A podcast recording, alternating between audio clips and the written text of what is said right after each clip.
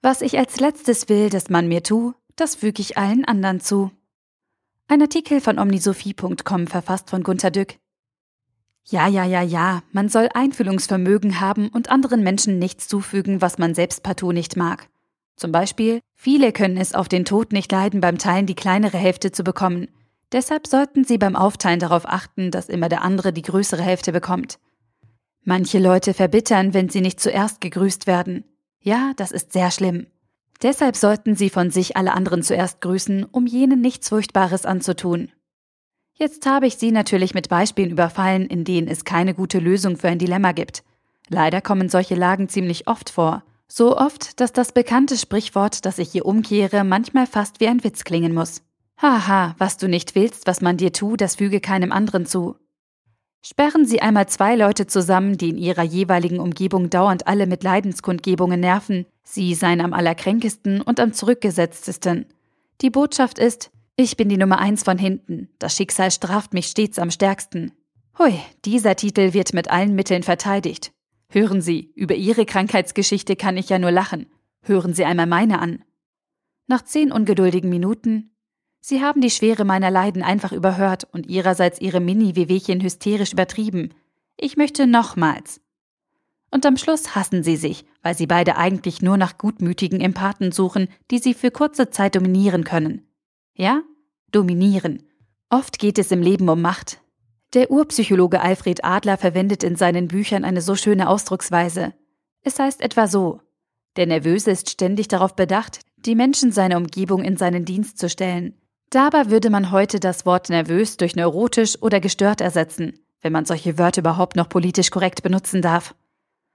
Es gibt Backmesser, Übercontroller, Besserwisser und Nörgler, die andere damit bekämpfen, sie in ihren Dienst stellen, indem sie ihnen genüsslich, triumphierend, herabsetzend oder hackordnend jeden Kleinstfehler unter die Nase halten.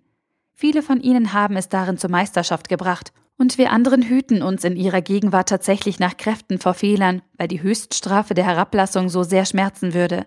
Das ist in manchem Sinn und in gewissem Ausmaß auch eine Störung in uns selbst.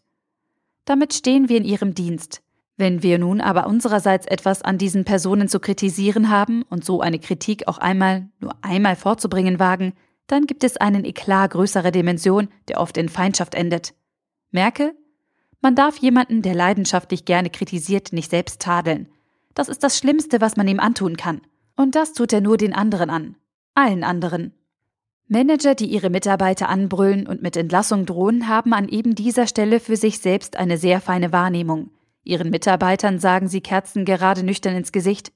Sie sind schon seit einiger Zeit Low Performer. Sie gehören im Grunde nicht hierher. Ich nehme an, das wissen Sie schon länger selbst. Ich wundere mich, dass Sie nicht schon längst aktiv von sich aus geworden sind. Warten Sie auf eine Abfindung? Pokern Sie, dass Ihre schlechten Leistungen Ihren Preis nach oben treiben? Schämen Sie sich nicht? Was denkt denn Ihr Lebenspartner? Aber genau diese Problematik, einmal am Ende der Karriere zu stehen, treibt Vorgesetzte sehr stark um. Ihnen soll ja keiner sagen, jetzt ist das Ende der Fahnenstange für Sie erreicht.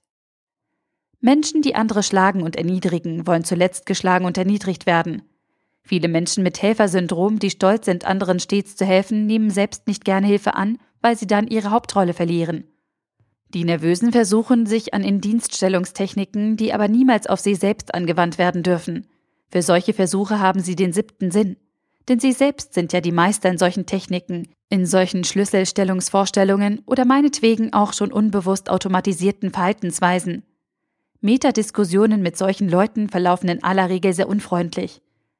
Weißt du eigentlich, dass du dauernd meckerst, keine liebevollen Geschenke zu Weihnachten zu bekommen, dass du aber selbst ziemlich viel Gedankenloses schenkst? Ah, aha. Wer denn bloß, wer denn hat sich nicht gefreut? Nenne Ross und Reiter für die angekündigte Apokalypse. Die Sinnorientierten unter uns predigen unverdrossen Symmetrie in den Beziehungen. Das nehmen die Asymmetrischen wie eine Aufforderung wahr, endlich alle ihre Waffen abzugeben, wenn sie die Forderung nach Symmetrie überhaupt würdigen können. In einer Welt, in der alle die Besten sein sollen, suchen sich eben viele Menschen eine Zuflucht im Leben, indem sie es schaffen, sich in irgendeiner selbst erfundenen Skala als die Besten im Spiegel zu sehen. Mindestens in einem gewissen Umkreis. Wie gesagt, das könnte seelenwichtig sein im heutigen Zeitalter des Leistungslebens, vielleicht sogar bitter, bitter nötig, weil das Leben viele von uns so nervös macht? Wenn das so ist, müssen wir wohl milde sein. Wir sollten nicht am Einzelnen verzweifeln. nur am Ganzen. Der Artikel wurde gesprochen von Priya, Vorleserin bei Narando.